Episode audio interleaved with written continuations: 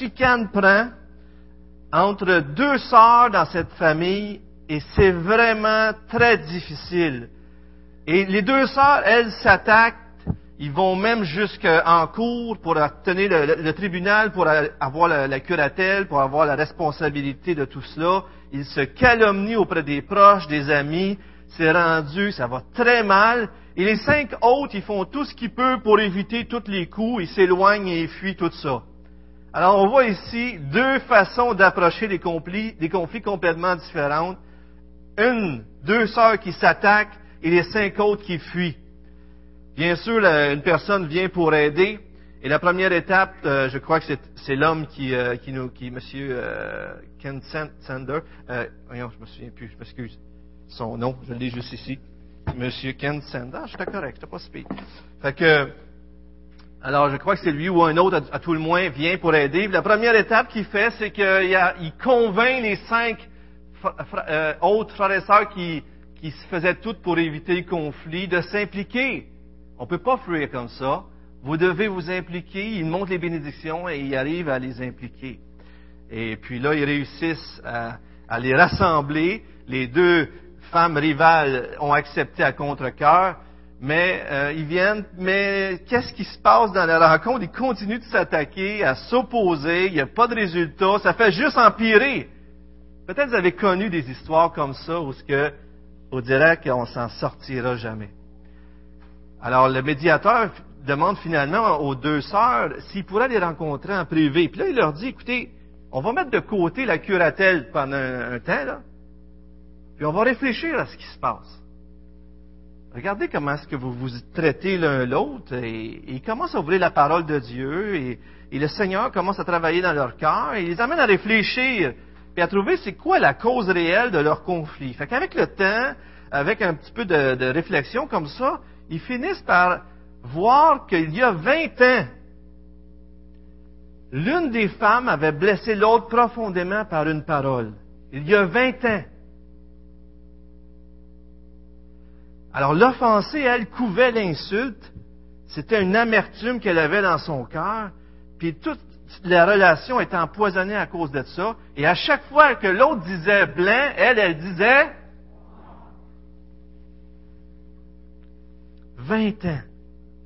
Alors, ils discutent ensemble et ils prient ensemble. Ils font face à leurs émotions avec l'Évangile, la parole de Dieu. Et à un moment donné, Dieu œuvre dans leur cœur. Elles confessent leurs péchés et se pardonnent. Et dans les larmes, elles s'embrassèrent pour la première fois depuis 20 ans et au-dessus. Ils se prennent dans leurs bras. Ils vont expliquer ce qui s'était passé aux autres et en cinq minutes, ils décident que ça serait mieux qu'ils restent à la maison et en quinze autres minutes, ils réussissent à se distribuer la tâche pour prendre soin de leur mère. Vous comprenez que la maman est encore plus contente qu'ils se soient réconciliés qu'elle reste à la maison. 20 ans, frères et sœurs, à vivre dans l'amertume parce qu'on n'avait pas réglé des problèmes. Croyez-vous que c'est possible? Croyez-vous qu'il y a quelqu'un ici, il y a des personnes qui peuvent vivre de telles choses? Frères et sœurs, l'Évangile nous libère. L'Évangile fait des miracles extraordinaires et nous sommes dans une série pour ensemble à s'arrêter à la parole de Dieu, s'arrêter pour voir comment transformer ces situations d'amertume et de colère, de tristesse et de dévastation. Est-ce que vous ne trouvez pas que les conflits nous brûlent du temps, de l'argent, des occasions, toutes sortes de choses? Est-ce que, est que, vous voyez comment est-ce que les conflits détruisent? Vous voyez ça alentour de vous? Est-ce que vous voyez ça dans vos vies? Est-ce qu'il y en a que ça leur arrive de se mettre en colère, là? Il y en a deux, trois, c'est bon.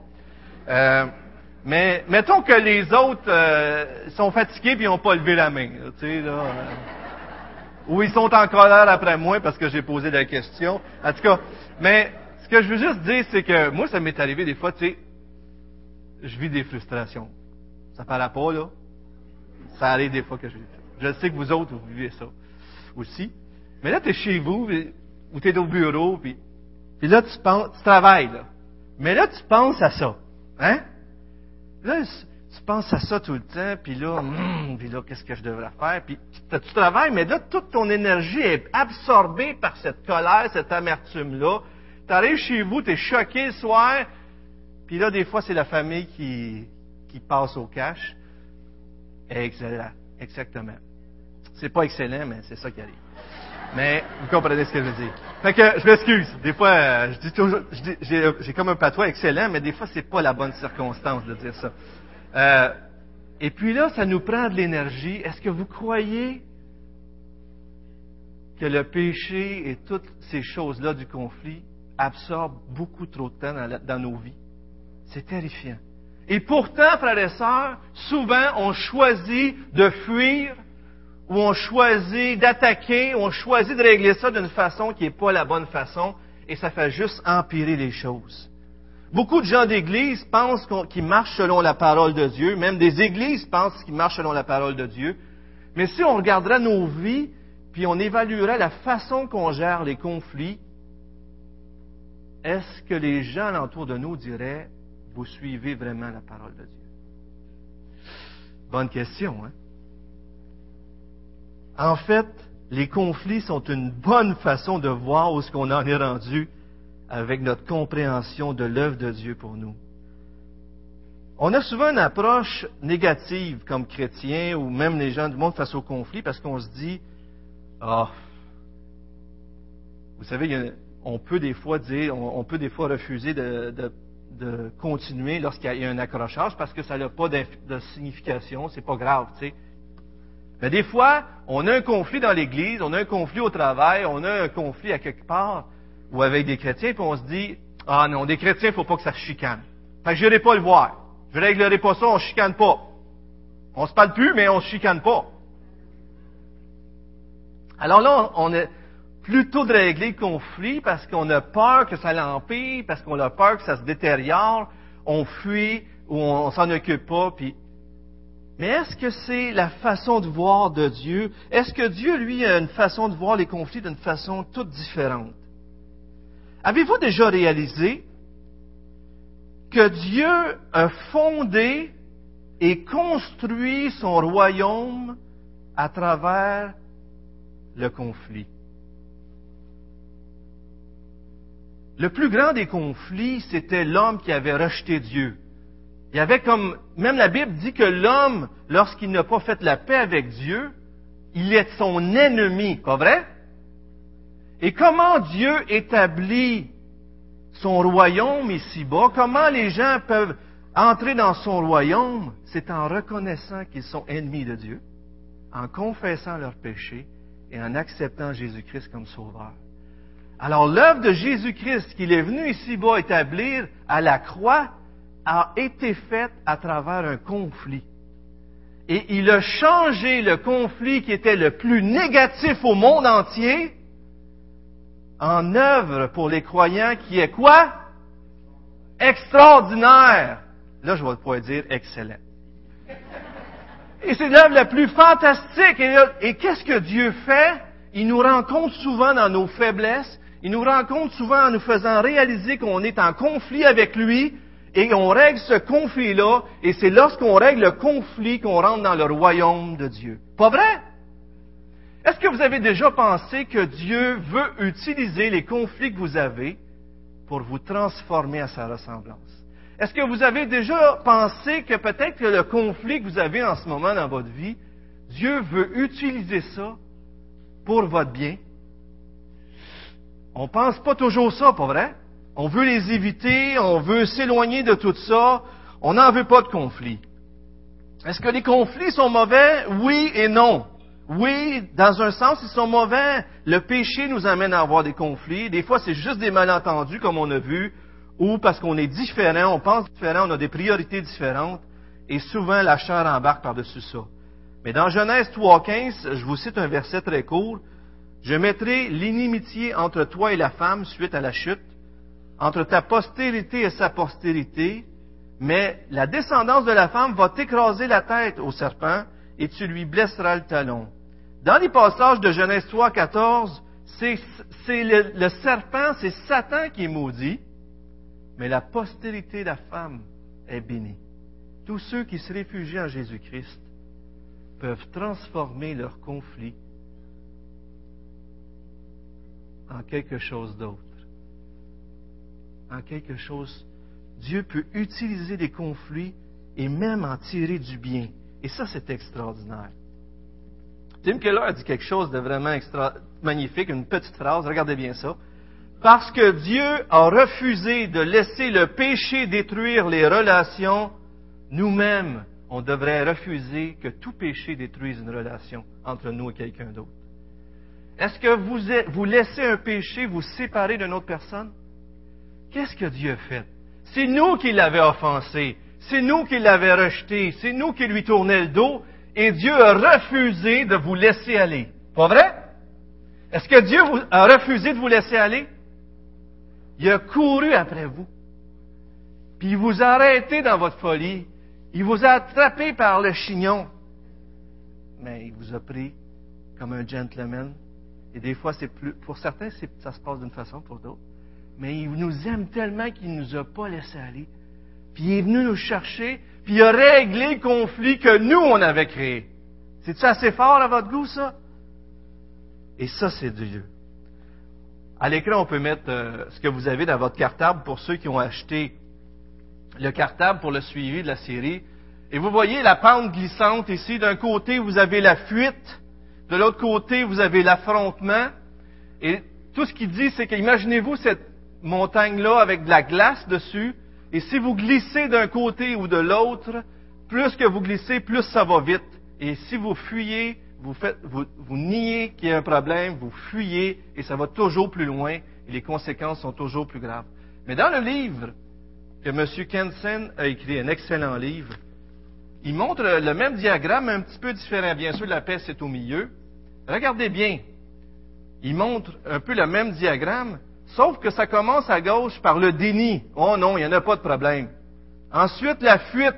Quand le problème se manifeste un peu trop, on va l'éviter, cette personne-là, on va éviter la circonstance. Mais au bout de la ligne, la fuite ultime, c'est le suicide. Mais regardez l'autre côté. À droite, d'autres choisissent d'attaquer. C'est l'assaut, c'est le procès, et finalement, c'est le meurtre. En bout de ligne, à chaque fois qu'on évite un conflit d'une façon ou d'une autre, ça se termine par la mort d'une relation et même parfois vraiment par la mort réelle. Alors regardons la fuite en commençant. Une des façons d'éviter les conflits, c'est le déni. Je m'y connais un petit peu là-dedans.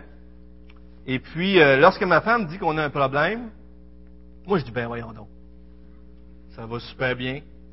C'est pas si pire que ça. OK? Est-ce qu'il y a des gars qui font ça? à la maison, lorsqu'ils vous parlent de vos enfants ou de telle situation, merci. Il y en a qui sont courageux. Puis il y a des, il y a des femmes qui sourient aussi. Les gars lèvent pas la main, mais les femmes sourient. C'est louche. Mais en tout cas, sur le coup, ça produit un soulagement parce qu'on s'évite des problèmes. Mais est-ce que ça règle le problème vraiment? Tout ce que ça fait, c'est qu'on on reporte un peu plus tard, puis on aggrave les choses. Donc, non seulement des fois on dénie, mais des fois on s'enfuit. Alors, euh, vous êtes à la maison, votre femme dit il y a un problème avec les enfants, ou il y a quelque chose que je veux te parler entre nous deux, puis là vous dites, ben je vais aller faire le gazon. Ah, j'ai un problème, chérie, là, mon auto. Il n'y a pas eu de problème la semaine, mais là, le problème, il faut que je le règle, par exemple. Faut que j'aille régler ça, j'ai un wiper, euh, il y a une mauvaise herbe qui pousse, en tout cas, il y a quelque chose. Là. On démissionne parfois même de notre emploi pour éviter les conflits. On peut quitter la maison, on peut mettre fin à une amitié lorsque c'était l'extrême, on divorce, on peut même changer d'église. La fuite prend toutes sortes de formes et peut aller très, très, très loin. Je vous montre un texte euh, que plusieurs connaissent et c'était euh, un texte en référence. Et puis, dans 1 Samuel 2, 22, 25, et c'est l'histoire d'Élie et ses fils. Euh, Élie était un, sacrificateur, euh, je crois peut-être même un prophète, mais il, s'occupait de, la maison de Dieu et tout ça, mais il avait passé la responsabilité tranquillement à ses fils. mais ses fils n'étaient pas des, hommes de Dieu, ils faisaient des choses tout croches. Et, regardez bien, et, ses fils étaient, à mon avis, adultes, parce que je crois qu'on rentrait en service à 21 ans dans le, ministère lévitique. Et regardez bien ce qui est écrit. Élie, était fort âgé et il apprit comment ses fils agissaient à l'égard de tout Israël. Il apprit aussi qu'il couchait avec les femmes qui s'assemblaient à l'entrée de la tente de la rencontre. Il leur dit, pourquoi vous faites de telles choses? Car j'apprends que de tout le, tout le peuple, mauvaise, toutes les mauvaises actions que vous faites, excusez, non, mes fils, ce que j'entends dire n'est pas bon. Vous poussez le peuple de l'Éternel à la transgression. Déjà un bon principe qu'on peut retenir. Si on corrige pas le péché puis on ne fait rien avec, d'autres péchés vont être commis. Si on ne gère pas le péché de la bonne façon, on emmène d'autres à commettre d'autres péchés, ils vont imiter. Donc il faut bien gérer le péché. Si un homme pêche contre un autre homme, Dieu le jugera. Mais si un homme pêche contre l'Éternel, qui intercédera pour lui? Mais ils n'écoutèrent pas la voix de leur père, car l'Éternel voulait les faire mourir. Et un peu plus loin, on voit que Dieu dit, à travers son serviteur, euh, à Élie, pourquoi honores-tu tes fils plus que moi? Alors des fois, on dit des choses à nos enfants, mais on ne passe pas à l'action pour faire ce qu'il faut faire parce qu'on est des parents.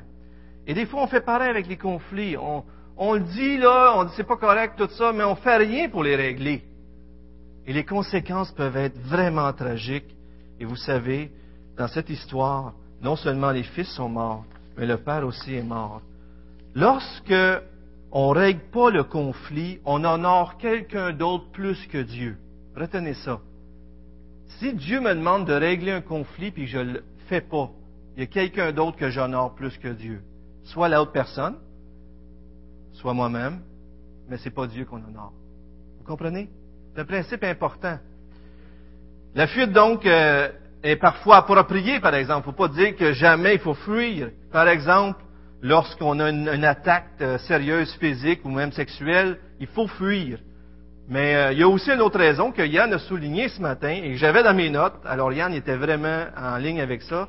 Et c'est de se retirer des fois. Il faut se retirer pour prendre le temps de prendre une pause, se calmer, mettre ses idées en ordre et prier. Et lorsqu'on prie, souvent ça change bien des choses parce qu'on tourne notre attention vers Dieu. Alors oui, des fois, on peut prendre une, faire une fuite, mais jamais pour ne plus jamais revenir. Et la seule raison pour prendre une fuite, c'est des, vraiment des dangers, des grands dangers. Il y a toutes sortes de choses qu'on peut faire pour fuir et pour se cacher. Mais des fois aussi, qu'est-ce qu'on fait? C'est qu'on utilise des manipulations. Par exemple, bouder. Est-ce qu'il y en a qui boudent ici? Levez pas la main. Oui, il y en a qui sont courageux. Hey, c'est bon ça. Mais lorsqu'on boude, et là, le conjoint, il vient et il dit, pourquoi tu boudes? Y a-t-il quelque chose de pas correct? Et le conjoint, il dit, ben non, tout va bien. Il y a deux messages qu'on communique. Il y a quelque chose qui va pas bien, mais oui, je vais bien. Fait que là, l'autre personne est coincée. Tout le fardeau repose sur la personne, mais elle ne peut pas régler. Parce que l'autre dit d'un message, je vais pas bien. Mais dans sa bouche, elle dit, je vais bien. Fait que là, qu'est-ce que je fais? Et c'est un peu, malheureusement, une façon de manipuler. Et puis, euh, la personne qui boude, souvent, c'est comme, ça peut devenir une punition, mais ça peut aussi faire reposer sur l'autre tout le fardeau de tout ce qui se passe. Alors, il faut faire attention. Encore une fois, comme on l'a dit, la fuite peut aller jusqu'au suicide. Et on a un exemple de ça dans 1 Samuel 31, verset 4, où, Saul, euh, Saül, merci, vous êtes gentil. Saül, qui, face à la mort, voyant tout ce qui s'en venait, s'est donné la mort. La troisième cause de mort parmi les, adolescents aux États-Unis, en partie parce qu'ils n'ont jamais appris à gérer les conflits, probablement, c'est le suicide, frères et sœurs. Troisième cause. Et vous savez qu'au Québec, il y a beaucoup de suicides. C'est terrifiant. Et, pour, nous, on devrait être des spécialistes et même les gens devraient apprendre de nous. Souvent, lorsqu'on fuit, c'est parce qu'on est centré sur nous-mêmes et on veut, on se donne l'illusion que c'est la paix, mais on se soucie davantage de l'apparence de la paix, de la réalité de la paix. Une phrase que vous devez retenir ce matin, c'est celle-ci. Toutes les façons de nous cacher sont des façons de nier l'Évangile. Je le répète. À chaque fois qu'on cherche à fuir un conflit, on nie, la puissance de Dieu pour régler ce conflit-là. On nie l'Évangile. On nie que Dieu nous a sauvés et a réglé le plus grand des conflits et il nous a tout donné pour qu'on puisse régler les conflits. Le péché nous sépare les uns des autres, on le sait, mais il nous a séparés premièrement de Dieu. Mais qu'est-ce que Dieu fait? Il vient à notre escousse et c'est un peu comme si Dieu dit, peut-être tout ça, ça te couvre, tu es mal à l'aise, tu sais pas trop comment le faire, mais fais-y face, puis moi je vais être là avec toi pour y faire face. Et vous savez, ça ne veut pas dire que ça va être facile, mais ce que Dieu nous promet, c'est qu'il va être avec nous. C'est ça la, la, gloire de l'Évangile, c'est que Dieu, en nous réconciliant avec lui, il nous emmène à nous réconcilier avec les autres. En fin de compte, en dedans de nous-mêmes, on, aspire toujours à être en paix avec les gens. C'est pour ça qu'on est mal. Jésus il dit, venez à moi et ce qui fait votre honte, je vais l'effacer par ma sainteté et mon salut. Venez, connectez-vous avec moi et vous pourrez vous connecter avec les autres. Et qu'est-ce qu'on veut offrir aux autres si ce n'est pas la liberté que Jésus nous offre? Regardons Luc 7, versets 36 à 50. Demandez à Sarah de mettre à l'écran. Mais c'est un, un, épisode qui est frappant parce que Jésus rencontre une femme pécheresse, mais il est chez un certain pharisien. Un pharisien pria Jésus de manger avec lui. Jésus entra dans la maison du pharisien et se mit à table. Et voici, une femme pécheresse qui se trouvait dans la ville, ayant su qu'il était à table dans la maison du pharisien, apporta un vase d'albâtre plein de parfums et se tint derrière aux pieds de Jésus. Elle pleurait et bientôt elle lui mouilla les pieds de ses larmes, puis les essuya avec ses cheveux, les baisa et les, les oignit de parfum. Le pharisien qui l'avait invité, voyant cela, dit en lui-même, alors si cet homme-là était prophète, il connaîtrait qui et de quelle espèce est la femme qu'il touche. Il connaîtrait que c'est une pécheresse. On va continuer, mais regardons tout de suite ici le texte. Cette femme-là, c'est une pécheresse.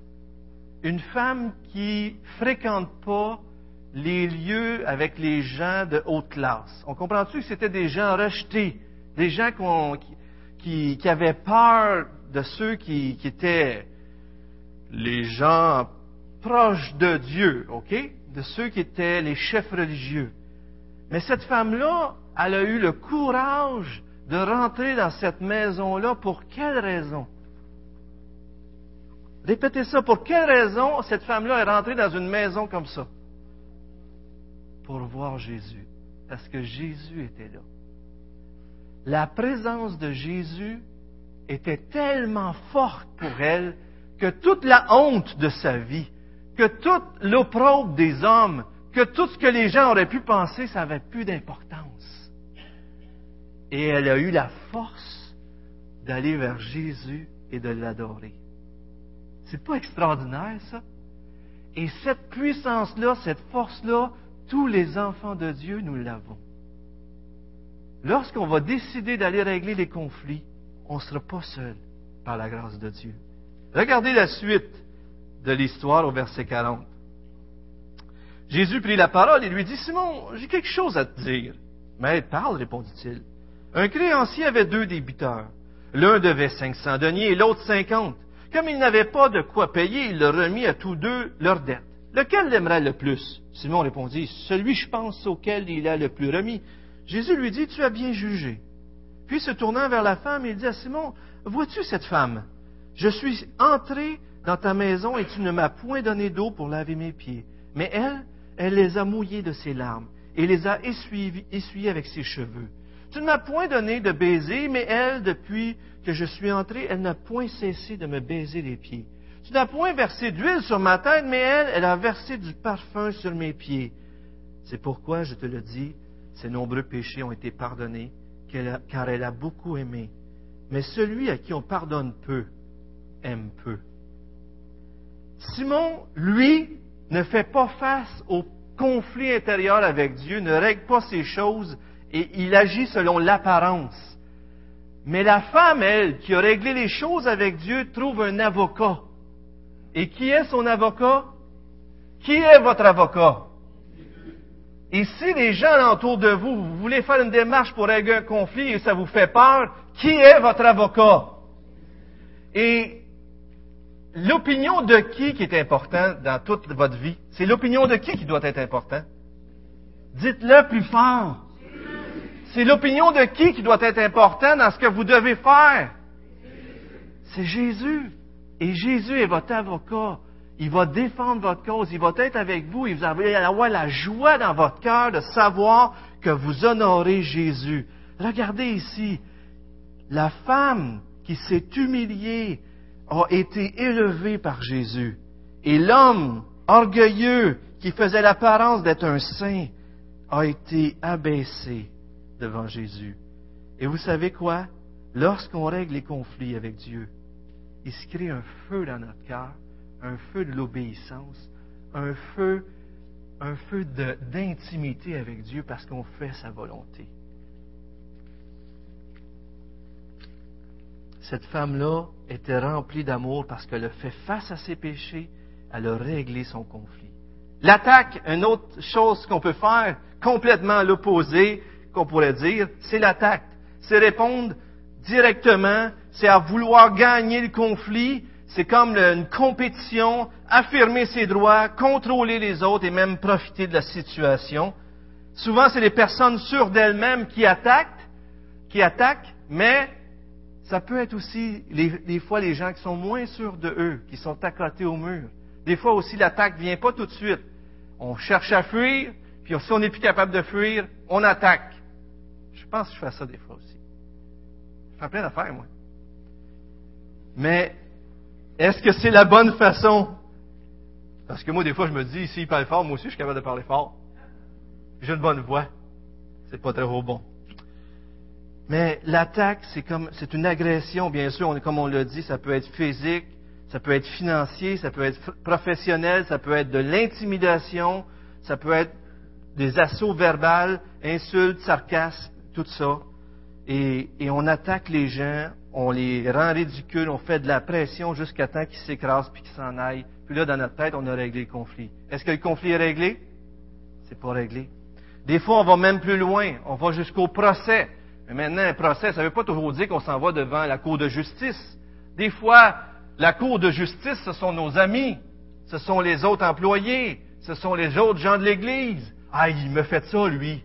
Puis là, on cherche à gagner le tribunal en notre faveur et on plaide notre cause devant tous les gens, sauf la principale intéressée, pour qu'on ait la faveur, pour qu'on soit déclaré juste et que l'autre soit déclaré coupable. Bien sûr, on voit dans les Écritures que Dieu nous dit aux chrétiens, on ne devrait jamais se traîner en cours de justice. On devrait trouver dans l'Église, 1 Corinthiens 6, 1 à 8, des gens sages qui vont nous aider à régler les choses. Des fois même, on, a, il y a quelque chose de M. Smith qui dit, on fait des attaques furtives. Alors là, à un moment donné, il y a une petite affaire qui accroche, puis là, l'autre, le conjoint ou un autre membre, un ami, il saute sa coche. Connaissez-vous l'expression péter sa coche ou quelque chose comme ça? Il se met en colère, OK? Et puis, je m'excuse de mon québécois, là. Mais, euh, il se met en colère, puis là, tu dis, ben voyons donc, là, j'ai juste échappé un verre d'eau, là, c'est quoi, là, qui se passe, là?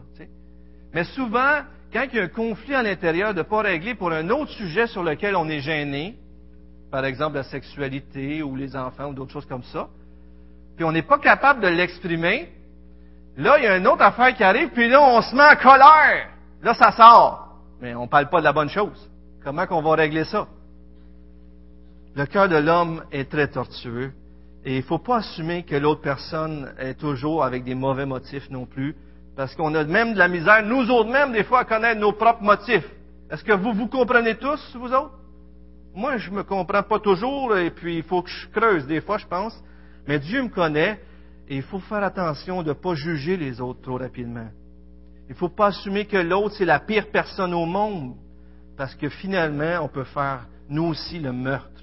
Parce que vous vous souvenez dans Matthieu 5, que lorsqu'on se met en colère contre un frère, lorsqu'on le méprise, c'est comme si on commettrait un meurtre dans notre cœur. Les deux extrémités de la fuite et de l'affrontement mènent à la mort de la relation, et même des fois plus. Et encore une fois, c'est une façon d'être centrés sur nous-mêmes. Alors, si je vous posais la question ce matin, de quelle façon êtes-vous porté à réagir au conflit? Est-ce que vous fuyez ou est-ce que vous affrontez? Pensez-y. Demandez-vous pourquoi.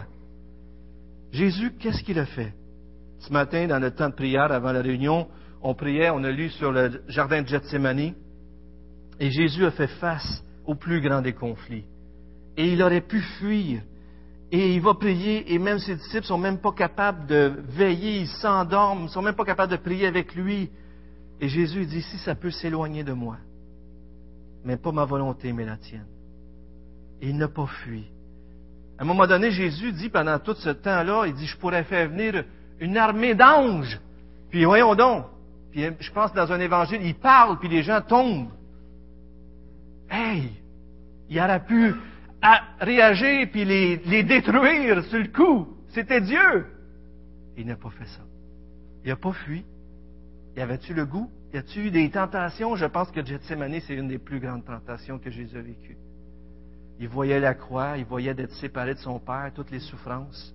Il n'a pas fui et il n'a pas détruit, mais il a fait face en faisant la volonté de Dieu, en cherchant l'intérêt de l'autre, en cherchant la gloire de Dieu, il a glorifié son, Père. On doit chercher, frères et sœurs, la paix. On doit chercher la, réconciliation. Si ton frère a quelque chose contre toi, va te réconcilier, la Bible nous dit. Les prochains messages, je vais montrer le prochain diapo rapidement. Vous allez voir, on va avoir quatre sujets qui vont venir l'un après l'autre. Certains, des fois, ce matin, quelqu'un a dit, ouais, ben j'espère qu'on va savoir comment faire. On est dans une série de huit. On ne donne pas toutes les, les réponses à la première fois. Mais comment puis-je mettre Dieu au centre de cette situation? Une excellente question à se poser avec Gilles la semaine prochaine. Quelle est ma part dans ce conflit? Retirez la poutre de votre œil. Je vais vous revenir par la grâce de Dieu avec ce, sujet-là. Comment puis-je aider les autres à reconnaître leur responsabilité dans ce conflit? Comment puis-je accorder le pardon et contribuer à une solution raisonnable? Alors, c'est les prochains sujets qui s'en viennent. Mais juste avant que je vous raconte la dernière histoire que j'ai pour vous, je vous donne une, autre vérité très importante sur les conflits. Écoutez bien ça. Quand tu enlèves le péché de la discussion, tu enlèves en même temps l'Évangile, parce que Jésus est venu pour de nous libérer de nos péchés. Voyez-vous, lorsqu'on essaie de régler des conflits sans, sans régler le péché, Jésus, on n'en a pas besoin.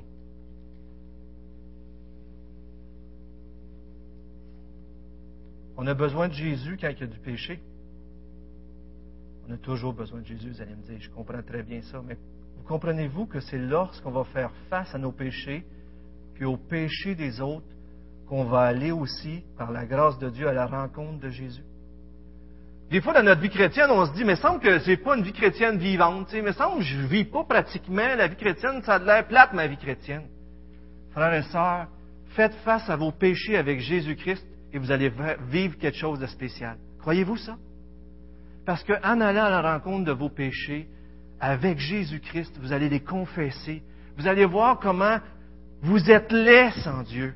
Vous allez voir comment le péché est laid. Vous allez voir comment que le péché des autres sont laids. Mais vous allez voir aussi dans toute cette laideur-là comment la grâce de Dieu est grande.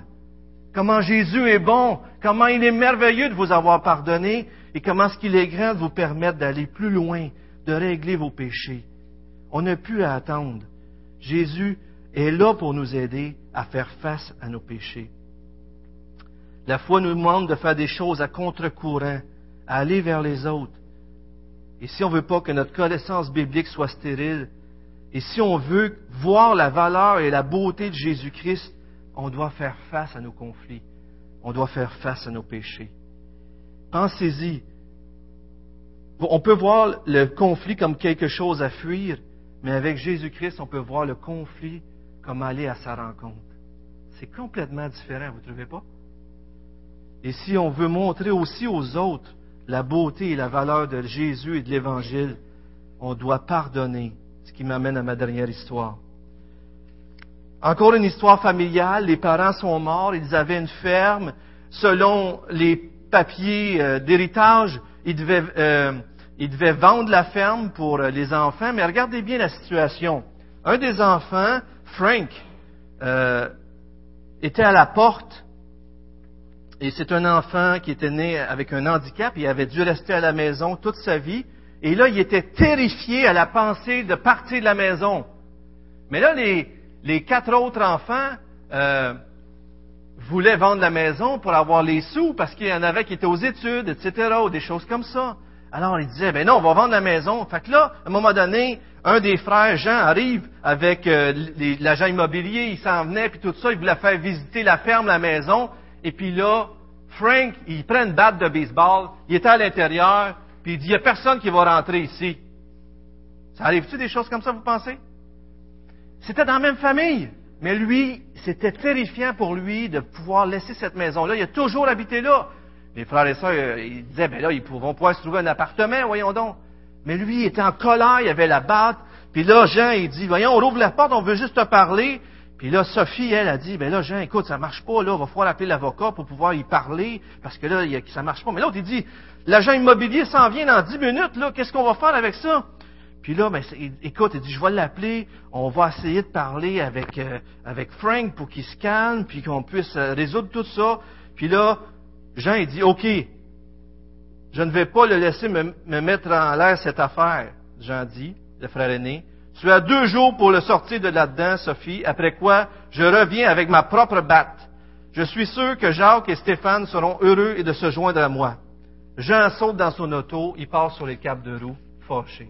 Alors là, Sophie se retrouve, c'est la, seule fille de la famille. Ça arrive-tu que les filles, des fois, ils s'occupent de régler des choses de la famille, hein? Ça arrive ça, hein? Et puis c'est ça sa situation. Fait que là, elle était pris là-dedans, elle est piégée entre ses quatre frères. Il y en a un qui veut pas sortir de la maison, les autres. Mais là, sa mère était décédée. Qu'est-ce qu'on va faire avec tout ça? Franck, euh, comme je vous disais, était né invalide. Il voulait rester dans la maison. Pour lui, sortir de la maison, c'est comme si son monde s'écroulerait. Les parents avaient mis un montant, de l'argent de côté pour Franck pour qu'il vive euh, en appartement, puis il avait laissé la ferme aux autres enfants. Alors, il devait être vendu. Fait que c'était juste justice de vendre la ferme. Hein? Souvent, dans nos conflits, on veut se faire justice. Pas vrai? Mais est-ce que c'est toujours la justice comme il faut qu'on fait? Des fois, on fait toujours un peu pire parce qu'il doit payer, puis bon, là, ça l'empire toujours. Alors là, elle se rappelle que son pasteur avait suivi une formation pour être artisan de paix. Elle l'appelle, elle fait une réunion avec ses frères. Puis là, Jean, il dit, regardez, pasteur, je demande seulement qu'on honore la volonté de maman et qu'on respecte la loi. Fait que là, euh, le papa, il explique tout ça, puis on devrait liquider. Mais là, Sophie a dit, mais ça pourrait le tuer. Parce que sortir de la maison, ça, va, le rendre, ça va tout le détruire. Mais alors, qu'est-ce qu'on fait, dit un autre des enfants? On attend qu'il meure, puis on divise la propriété après. Moi, j'ai des enfants à l'université, ils ont besoin d'argent, puis je suis sûr que ma mère aurait voulu ça. On devrait honorer la pensée de ma mère. Alors là, le pasteur, il dit, j'apprécie votre respect pour votre mère et pour la loi, dit le pasteur Barry. Mais il y a une autre chose à considérer. Chacun d'entre vous se dit chrétien. Alors, quelle est la différence entre la manière dont vous réglez ce conflit et la manière dont un athée le réglerait? Bonne question, hein? Est-ce qu'on gère les conflits de la même façon que n'importe qui? Après quelques minutes de silence, de plomb, ouais, mais là, euh, Jean dit, euh, c'est quoi là que ça veut dire, tout ça, là, je suis pas sûr que je sais où ce que vous voulez en venir. Fait que là, je vais vous le présenter autrement. Qu'est-ce qui est plus important dans tout cela? D'avoir votre argent le plus tôt possible, comme la majorité des gens autour de nous, ou de manifester l'amour à, votre frère? Oh, je vois, répondit un, des autres frères. Vous voulez qu'on soit de bons petits chrétiens qui s'abaissent devant les autres, qui, qui abandonnent ce qui nous revient de droit? Non, c'est pas ça. Dieu aime la justice et il veut certainement que vous respectiez les souhaits de vos parents, mais il y a quelque chose qu'il souhaite par-dessus tout, voir que vous avez des relations les uns avec les autres qui manifestent la puissance de l'Évangile en chacun de vous. C'est bien, pasteur, réplique euh, un autre frère, mais je vois pas euh, en quoi la religion s'applique avec ce problème-là. Si vous voulez réellement savoir, prions ensemble maintenant et demandons à Dieu de vous montrer comment vous pourrez résoudre ce problème de manière à l'honorer et à respecter la volonté de vos parents. Et Dieu a répondu à leur prière. Trois semaines après, la, la famille fait une réunion au restaurant. Et puis là, la sœur a réussi à convaincre Frank de sortir de la maison malgré ses craintes. Imaginez la, tension qui régnait dans ce restaurant-là. Là. Et là, il y avait douze neveux et nièces, si je me souviens bien, qui étaient là, qui regardaient. Tout le monde était là. Et ils font asseoir Frank au bout de la table, puis lui, il va se demander un peu ce qui se passe. Et puis là, l'aîné, Jean, celui qui dit qu'il était pour revenir avec la batte de baseball, dit, Frank, la famille est aujourd'hui assemblée pour t'honorer. Pour les dix années que tu as passées à t'occuper de maman. Aujourd'hui, nous voulons t'offrir cette plaque. C'est écrit à notre frère Frank, le meilleur de tous les fils, qui s'est occupé de maman par amour et sans répit. Ta compagnie a rempli sa vie de joie et de ravissement, et ce fut un rappel constant de l'amour de Dieu, avec une profonde gratitude pour notre frère de la part de Jean, Jacques, Sophie et Stéphane. Les larmes coulèrent des yeux de Franck lorsque Jean lui tendit la plaque. Avant que Franck ait eu le temps de parler, Jean lui tendit une autre, aussi une enveloppe. Franck Frank continuait à Jean et dit, En remerciement pour ce que tu as fait pour maman, nous voulons te donner ce cadeau. C'est un accord que nous avons tous signé qui te donne le droit de rester dans la ferme. Cela signifie que tu peux y rester tout le long de ta vie. Nous avons trouvé un acheteur qui a bien voulu acheter le reste de la propriété. La possession de la maison sera ensuite transmise à nos enfants, mais tant que tu souhaites habiter là, nous voulons que tu saches que c'est chez toi. Alors Franck euh, se, saisissait de l'enveloppe, une muraille d'émotions s'effondra. Les mois d'incertitude et de peur laissèrent place à des larmes et de la gratitude.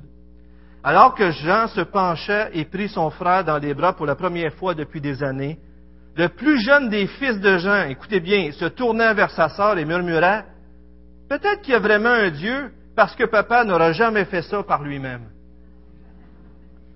Seigneur, on veut te remercier parce que tu es un Dieu vivant. Et si on veut, Seigneur, que vive l'Évangile, on doit faire des pas de foi, des pas d'obéissance et régler les conflits dans nos vies.